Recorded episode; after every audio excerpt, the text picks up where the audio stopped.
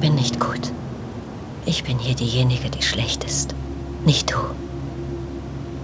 Okay. Ich habe gelogen, gestohlen und noch Schlimmeres getan.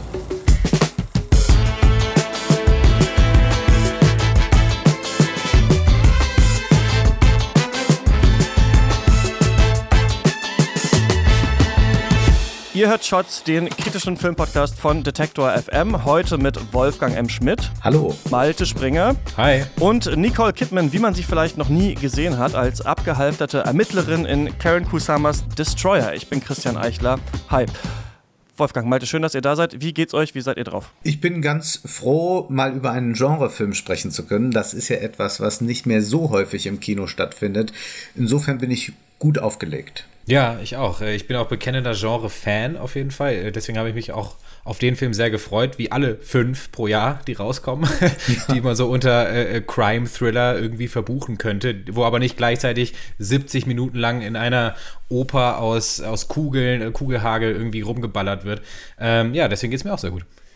Ja, wenn das Genre schlechter Film ist, dann sind wir hier an der richtigen Adresse, können wir gleich drüber reden. ähm, ich äh, will nur noch einmal kurz, einmal kurz hier der Transparenz halber sagen, dass ähm, ich natürlich auch gerne diesmal äh, eine Frau oder eine Kritikerin in diesem Podcast gehabt habe. Das ist ja auch ein Film von einer Frau und so weiter. Ich bin da so ein bisschen äh, dran, mich zu vernetzen. Mir ist nur aufgefallen, das wollte ich sagen. Ich will gar nicht hier schmälern, dass ihr da seid. Ich freue mich natürlich sehr, äh, dass es gar nicht so einfach ist, merke ich einen ähm, wöchentlichen Filmpodcast so zu planen, dass man schon am äh, Release-Termin des Films tatsächlich mit mehreren Menschen über diesen Film diskutieren kann. Also ich habe mittlerweile, kann, mhm. könnt ihr euch vorstellen, wirklich Excel-Tabellen bei mir auf dem Computer mit, wer ist in welcher Stadt, kann welchen Film gucken, wer geht sowieso in jede Pressevorführung, wen muss ich eher anhauen, äh, gibt es diesen Film vielleicht auf Netflix und so weiter. Und äh, was mir jetzt auch aufgefallen ist, ist, man darf nicht zu spät die Folgen planen. Also man muss eigentlich fast so anderthalb Monate im Voraus planen, damit man noch ähm, Leute hinschieben kann und sagen kann, ähm, geh doch mal hier zu der Presseverführung, denn was auch oft passiert ist, dass man vom Verleih äh, keinen Screener oder irgendwas bekommt, ähm, wenn die Presseverführungen ja. schon durch sind. Also es ist ein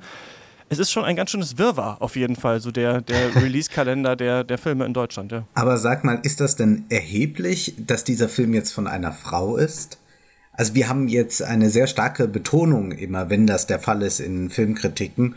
Und ich frage mich, ob da, äh, also was da eigentlich so der Anlass ist, weil zunächst einmal sehe ich ja den Film und die Geschlechtsteile eines Regisseurs sind ja höchstens dann interessant, wenn man mal wieder auf einer Hotelsuite gelandet ist. Aber sonst ist das doch gar nicht so erheblich, oder? Ja, es ist halt die Frage, ob es vielleicht so was wie ein Male oder Female Gaze auf die Sachen gibt, Dinge, die uns vielleicht auch auf, aufgrund unserer Sozialisation als Männer vielleicht auch verschlossen bleiben, die vielleicht Kritikerinnen eher sehen. Aber es das heißt natürlich nicht, dass jede Kritikerin, die man einlädt, auch die diesen Blick hat. Aber ich merke schon, dass wenn man sich äh, ein bisschen auch so umschaut und auch diversere, ähm, auch Filmpodcasts und sowas hört, man schon da auch neue Perspektiven manchmal öffnet. Das bekommt. bestimmt nur, ich frage mich, ob Regisseure das leisten. Naja, es ist eben die Frage, ob hm. nicht, ähm, also das, aber da können wir genau gleich eigentlich super drüber reden, denn äh, bei Destroyer werden ja auch Genderrollen, ähm, ja, ist das Subversion oder nicht, darüber können wir ja gleich äh, quatschen. Ähm, Regie geführt hat hier ähm, Karen Kusama Malte. Wer ist das denn? Ja, Karen Kusama ist eine äh, amerikanische Regisseurin, seit knapp 20 Jahren schon im Geschäft. Ihr Debütfilm, gleichzeitig auch der erste größere Erfolg. Das war äh, im Jahr 2000 der Film Girl Fight, so ein Coming-of-Age-Box-Drama, das damals auch die Karriere von Michelle äh, Rodriguez begründet hat. Und Kusama dreht, wie sie sagt, ähm, habe ich in, in, einem Interview äh, mit ihr gelesen, sie dreht bevorzugt Filme mit so auf eine oder andere Art schwierigen weiblichen Hauptcharakteren. Charakteren, darunter zum Beispiel der ähm, Science-Fiction-Film Aeon Flux, ähm, die Horror-Comedy Jennifer's Body ähm, und jetzt ja natürlich auch Destroyer mit Nicole Kidman. Ja, und für Destroyer war Nicole Kidman dann auch äh, bei den Golden Globes als beste Hauptdarstellerin nominiert. Ja, und äh, Kusama sagt über ihre Arbeit, dass sie sich ähm, ebenso zu Charakteren hingezogen fühlt, die sich nicht an Regeln halten, die sich nicht so benehmen, wie man vermuten mag und die man auch nicht unbedingt mögen muss oder soll. Denn ähm, als Resultat daraus, es geht ja darum, eine Mehrdimensionalität zu erzeugen in der Abbildung von, von weiblicher Erfahrung und dadurch natürlich auch menschlicher Erfahrung an sich auf der Leinwand. Es würde mich mal interessieren, inwieweit ihr das vielleicht auch hier in Destroyer ähm, gesehen habt. Und nochmal kurz vielleicht an die Frage anzuschließen, ist das interessant, dass sie eine Regisseurin ist? Also aus aus der Sicht der Repräsentation auf jeden Fall, denn sie ist ja zumindest äh, eine der, der wenigen Regisseurinnen, die in Hollywood arbeiten, oder äh, zumindest sind es ja sehr viel weniger Frauen als Männer, und auch eben dazu eine, die sich durchweg jetzt im Genre-Kino bewegt, also die Horror-, Thriller-Filme, Sci-Fi-Filme, Krimis dreht, ähm, was ja auch eigentlich in diesem Genre sogar, das ist ja noch männlicher behaftet als, sage ich jetzt mal, Mainstream-Kino, Dramen etc. Ähm, deswegen ja, so viel vielleicht zu Karen Kusama, genau. Und ich finde aber, dass man genau das ihren Filmen nicht anmerkt, dass sie jetzt irgendwie versucht, ähm, ein, so etwas wie ein, ein Weib, weibliche Bilder zu schaffen oder so, äh, weil ja auch sehr fraglich ist, ob es das gibt. Das ist ja eine lange Debatte. Gibt es auch so etwas wie weibliches Schreiben? Und ich habe mich äh, auf Destroyer gar nicht vorbereitet in irgendeiner Weise. Ich bin da rein und hatte mich noch nicht mal informiert, wer den Film gedreht hat. Bin einfach dort rein und dachte, ah toll, ein Film mit Nicole Kidman und habe dann erst im Nachhinein erfahren, dass der Film von einer Regisseurin ist und äh, das hat mich äh, genauso wenig überrascht, wie es mich überrascht hätte, wenn es von einem Mann gewesen wäre. Also nur weil die Protagonistin jetzt eine Frau ist, äh, finde ich nicht, dass man hier ähm, einen völlig anderen Blick sieht, sondern das ist ein Film, der sehr in den Gesetzen des Genres arbeitet und auch in meinen Augen sehr stark in ihnen funktioniert und deshalb glaube ich, äh, führt das manchmal äh, weg vom Film und natürlich ist es sozusagen für die Repräsentation in Hollywood interessant, äh, wie viele Frauen oder wie wenige Frauen, muss man sagen, momentan dort arbeiten. Aber zugleich glaube ich, ähm, haben viele Werke, viele Filme keine Geschlechtsteile. Worum geht es denn in diesem Film, Wolfgang? Willst du es nochmal kurz zusammenfassen? Nicole Kidman Nicole Kidman spielt eine eine Frau, die einst eine verdeckte Ermittlerin war. Nun ist sie normale Polizistin, aber sie ist stark alkoholkrank, nimmt Tabletten und es ist Jahre her, dass sie verdeckte Ermittlerin war und dort wurde sie in eine Gang eingeschleust. Sie hat dort äh, dann versucht, das Ganze auffliegen zu lassen, aber das alles ist grandios gescheitert und da sind also noch sehr viele Verletzungen in der Vergangenheit, die sie mit sich rumträgt, die auch sozusagen ihr Gesicht gezeigt gezeichnet haben. Und jetzt plötzlich ist diese alte Gang wohl wieder unterwegs, äh, mach, verübt wieder neue Taten. Und da sind auch noch alte Rechnungen offen, die sie jetzt in einer Art Dirty Harry Manier versucht zu begleichen. Davon handelt eigentlich dieser Film, der durchsetzt ist eben mit sehr, sehr vielen Rückblicken, wo wir dann eben nicht diese äh, vollkommen äh, derangierte äh, Aaron Bell, so heißt die Rolle, äh, sehen, sondern eine wunderschöne Aaron Bell, also eine junge, eine strahlende Nicole Kidman, die natürlich damit viel näher an der wirklichen Nicole Kidman dran ist, als jetzt diese Rolle, die sie da verkörpert, in der man sie am Anfang äh, kaum wiedererkennt kennt, muss man sagen.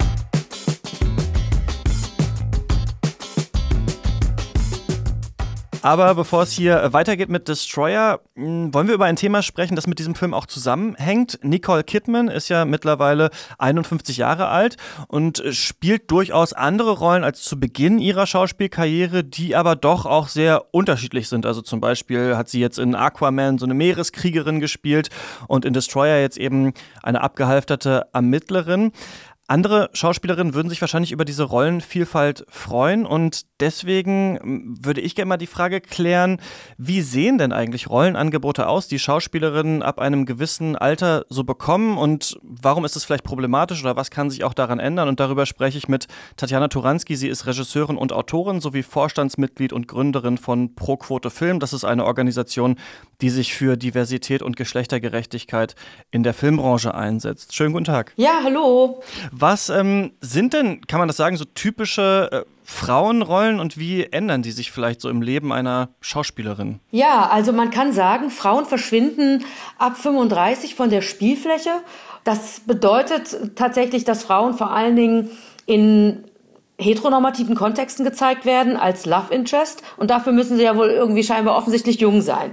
Und ähm, das äh, ist jetzt eine Kritik, ja. Deshalb verschwinden sie. Das heißt also, das spannende Leben, also außerhalb von Liebesgeschichten von Frauen, das meistens erst ab Mitte 30 beginnt, wird gar nicht gezeigt. Also ein selbstbestimmtes Leben, ein autonomes Leben. Und für die Schauspielerin heißt das dann natürlich, dass sie quasi ab 35 Berufsverbot haben und kaum noch rollen.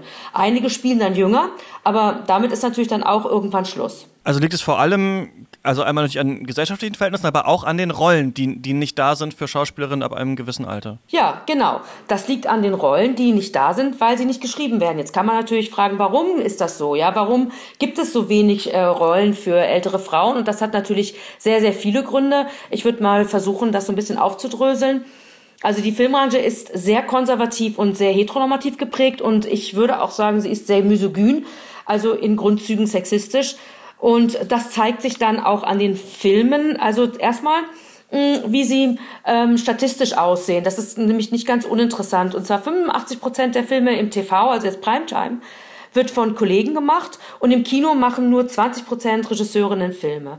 Und Studien wiederum haben aber gezeigt, dass mehr Frauen hinter der Kamera auch mehr in Schlüsselpositionen, also Produktion, Regie und ähm, Kamera auch mehr Frauen vor der Kamera zeigen. Deshalb sind wir ja auch für die Quote. Also dadurch verändern sich quasi diese, diese Bilder auch, ja. Und ähm, da ist also eine große Misogynie, Misogynie im Spiel.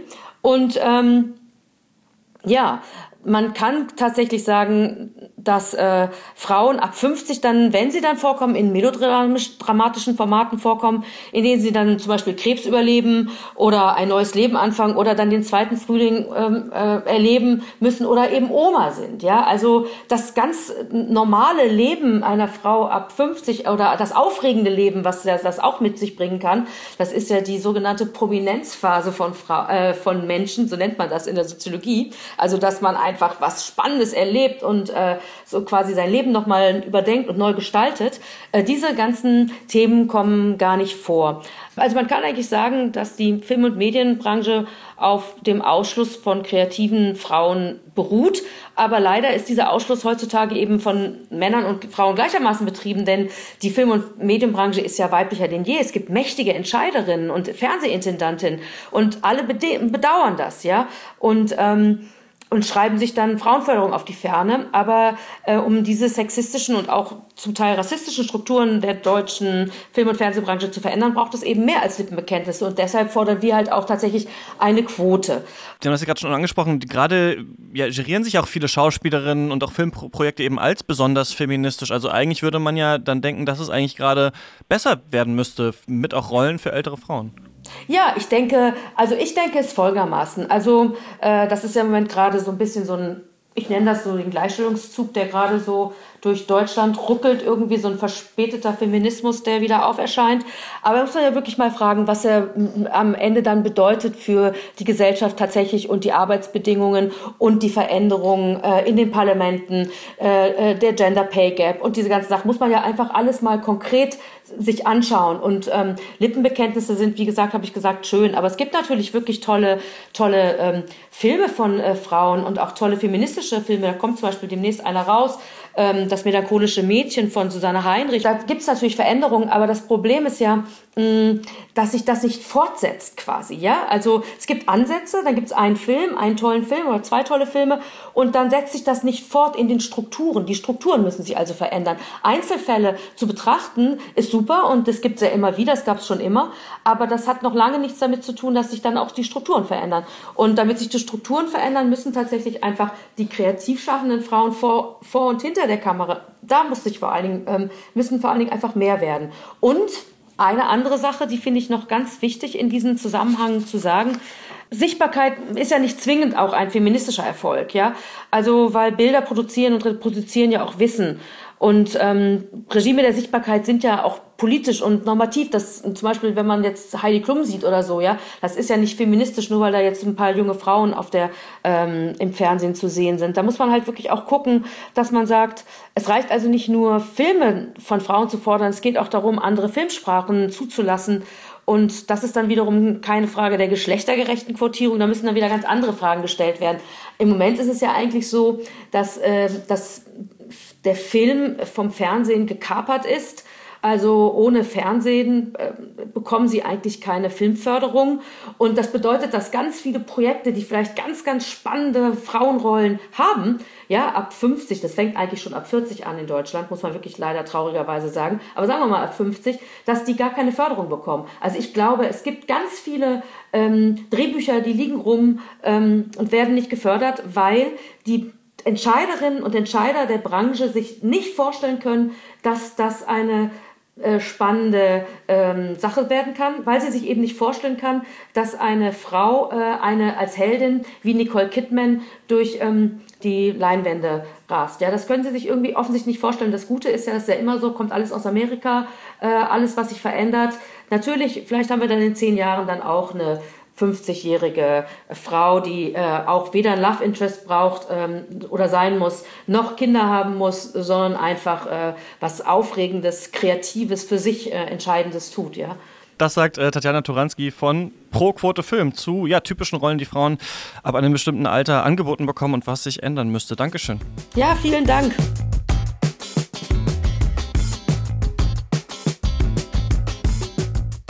Wie fandst du den Film, Malte? Äh, wie fand ich den Film? Ich würde ihn beschreiben als äh, äh sehr kompetent im, äh, so im, im Kontext von Genrefilm sehr, ähm, und auch gut, aber nicht sehr gut. Vielleicht mal so viel ähm, als Eingangsstatement. Was mir vor allem gefällt, ist, dass er es schafft, das Genre zu variieren und was äh, wirklich nicht viele Filme, finde ich, äh, von sich behaupten können. Auf der Handlungsebene, das hat jetzt auch Wolfgang schon angedeutet, werden durchaus die, die gängigen Stationen, die Tropes äh, bedient. Es wird sich da von, von Clou zu Clou gehangelt. Es wird mal jemand verprügelt äh, und verfolgt, äh, bis er dann Informationen preisgibt, die dann zum nächsten Schritt auf dem Weg zur Lösung des Falls äh, führen.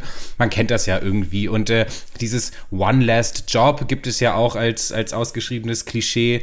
Und dieses, es ist noch eine offene Rechnung da und so aus der Vergangenheit, die dich jetzt einholt. Ja, das sind keine neuen Pfade, die die da beschritten werden. Aber was mich freut, ist, dass der Charakterbogen von Erin, das ist uns ja wirklich die, ähm, eine, ein Charakterdrama dann doch im, im Kern, finde ich, dass der mal anders gespannt wird, dass hier die, die Motivation anders, anders angelegt wurden, dass es nicht unbedingt um Rache geht oder um Läuterung oder darum, dass man äh, nur unbedingt etwas wieder gut machen will, um dann selber wieder in einem besseren Licht zu erscheinen oder der Held zu werden, wie man das ja dann durchaus bei den äh, Filmen mit den Männer-Pendants dann gerne mal sieht. Dann wird zur Waffe gegriffen, dann werden alle umgemäht und am Ende äh, bist du der Held des Tages. Ähm, so ist es hier nicht sondern es geht dann wirklich um das Persönliche und man merkt vor allem Nicole Kidman unter der Rolle Aaron eigentlich immer an, auch wenn sie sehr schreckliche Sachen tut, wenn sie Leute verprügelt oder auch einen, einen Informanten äh, mit der Hand äh, sexuell befriedigt, dass sie nicht unbedingt darauf aus ist, hier geläutert zu werden, dass sie nicht das, das Licht am Ende des Tunnels sieht, ähm, sondern dass sie eben auch Verantwortung übernimmt für ihre eigenen Entscheidung, die sie früher mal getroffen hat. Ähm, und das fand ich etwas, war ein sehr interessanter Ansatz für, für so einen dann doch sehr, sehr geradlinigen Genrefilm. Hm, hm, hm. Ich kann sagen, dass es äh, eigentlich kein Film äh, für mich ist, ne, weil ich ja, ähm, wie wir vielleicht in diesem Podcast noch gar nicht so ganz klargestellt haben, ja überhaupt kein Fan von so Ermittlerfilmen. Filmen im Polizeimilieu. Hier sehen wir nochmal alle abgewrackten Leute aus L.A. hintereinander und der eine, der eine hat dieses Schicksal ereilt und den anderen jenes und das wird uns hier ganz langsam aufgedröselt und ich dachte eben, das Interessante ist, ah, okay, aber hier ist es eben mal mal eine Frau. Natürlich gibt es auch mehrere Filme, in denen Frauen Ermittler sind, aber gerade dieses so abgehalfterter, äh, alkoholisierter Cop, das ist eigentlich normalerweise eine Männerrolle. Und deswegen habe ich mich gefragt, ob hier denn etwas Interessantes mit dieser Rolle von ihr gemacht wird. Ich finde aber eigentlich nicht so richtig. Also eigentlich spielt sie es fast wie ein Mann, nur dass sie eben auch Sexobjekt ist und auch Mutter. Und das wird eben in, in ein paar Rollen gezeigt, aber ich bin, es gibt, die Kritik ist ja relativ gespalten. Ne? Ich habe das Gefühl, so die großen Zeitungen, auch US-amerikanischen, denen gefällt dieser Film eigentlich sehr gut. Im Internet bin ich aber eher so auf diese Meinung gestoßen, der ich, die ich auch hatte. Man wird hier reingeworfen in diesen Film und fragt sich eigentlich eine Stunde lang, warum, was wird hier eigentlich erzählt? Was ist eigentlich hier die Handlung? Und da knallt es mir eigentlich für Genrekosten ein bisschen zu wenig, bis dann diese tolle ähm, Bankraub-Sequenz kommt, die so sehr an Heat erinnert, die mich dann wieder so ein bisschen ergriffen hat. Aber ich war tatsächlich einfach nicht genug unterhalten. Ja, ich kann da insofern anschließen, als es ein großes erzählerisches Problem gibt. Ein Problem, das man häufig jetzt im Kino hat, in den letzten Jahren immer häufiger und auch in der Literatur im Übrigen immer wieder findet. Wenn man eigentlich eine recht stringente Geschichte hat, die man sehr stringent erzählen könnte, dann fängt man an, verschachtelt zu erzählen, mit Rückblenden. Und das wird unglaublich langwierig hier in einem 122-minütigen Genrefilm betrieben, nämlich, wie du sagst, eine Stunde lang wird mir das erstmal aufgedröselt, was da los ist, und dabei ist es mit einem Satz zusammengefasst. Und das ist sowas von idiotisch, das zu tun, und damit will man sozusagen dieser äh, Geschichte dann äh, einen virtuosen Anstrich geben, aber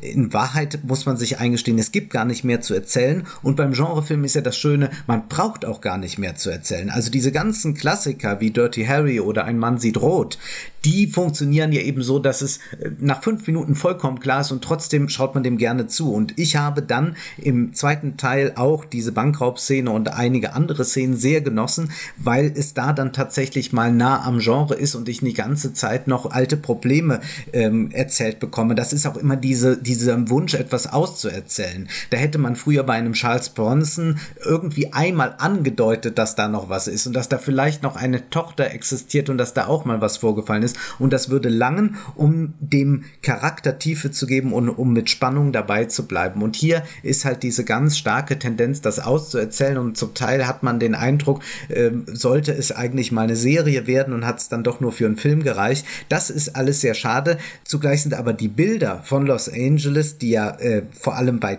bei gleißendem Tageslicht äh, se äh, zu sehen sind, hervorragend. Also das ist etwas, was, was äh, wirklich einen umhaut und dann auch Nicole Kidman, die natürlich ein unglaublicher Star ist, die man schon in vielen Rollen gesehen hat, die aber hier tatsächlich es schafft, nochmal sich ganz anders zu inszenieren und auch nicht so aufdringlich, wie man das ja oft hat, dass jetzt, jetzt sehen wir mal einen schönen Star, wie er hässlich aussieht, sondern es ist auch mit einer sehr großen Selbstverständlichkeit gespielt. Und auf die Frage, ob das jetzt tatsächlich etwas äh, irgendwie Revolutionäres oder so ist. Naja, ich bin mir nicht so sicher. Es ist tatsächlich ja ein Unterschied. Wir akzeptieren das vollkommen, wenn jetzt zum Beispiel der uralte Clint Eastwood nochmal über die Leinwand zappelt und auch irgendwel, äh, äh irgendwelch in Krimi nochmal verwickelt ist.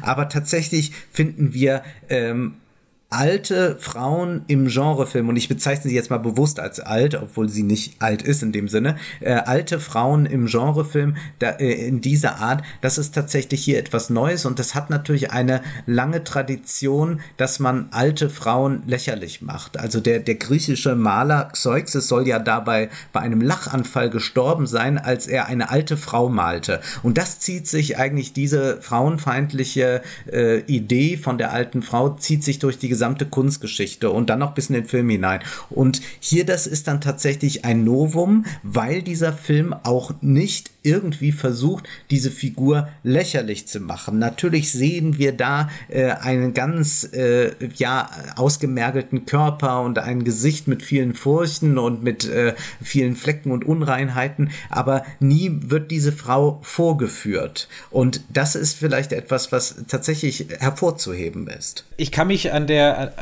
an, an, dem Lob zu Nicole Kidman nur bedingt anschließen. Ich finde, dass sie das nicht übertrieben spielt, aber schon, ich sage mal, so ein bisschen, so ein bisschen steif, dass man doch die ganze Zeit merkt, ich schauspielere aber gerade. Das ist, das ist mir so ein bisschen immer durch den Kopf gegangen, als ich dann, äh, vor allem als ich ihr zugehört habe, dieses, dieses Worte, dieses leichte Grunzen und, und Räuspern durch die Zähne durch, das war für mich etwas zu gewollt, muss ich sagen. In der Rolle und stärker fand ich die ganzen Nebenrollen. Und das äh, muss man dem Film zu zugutehalten, dass er wie viele gute Genrefilme auch erkennt, dass es da einen, einen, einen sehr gut ausgearbeiteten Cast von, von Charakterdarstellern, von Nebendarstellern braucht, um die Leinwand auch auszufüllen, obwohl natürlich der, der Fokus der, der Charakterarbeit schon, schon mehr nur auf, auf Aaron liegt. Und ich würde mich insofern anschließen, Wolfgang, dass dieses ständige Auserzählen, gerade in Rückblenden und in Flashbacks, dass das den Film ein bisschen aufbläht und das einfach nicht nötig hat. Äh, das ist, ähm, man sieht es am deutlichsten, finde ich, in der, in der Nebenhandlung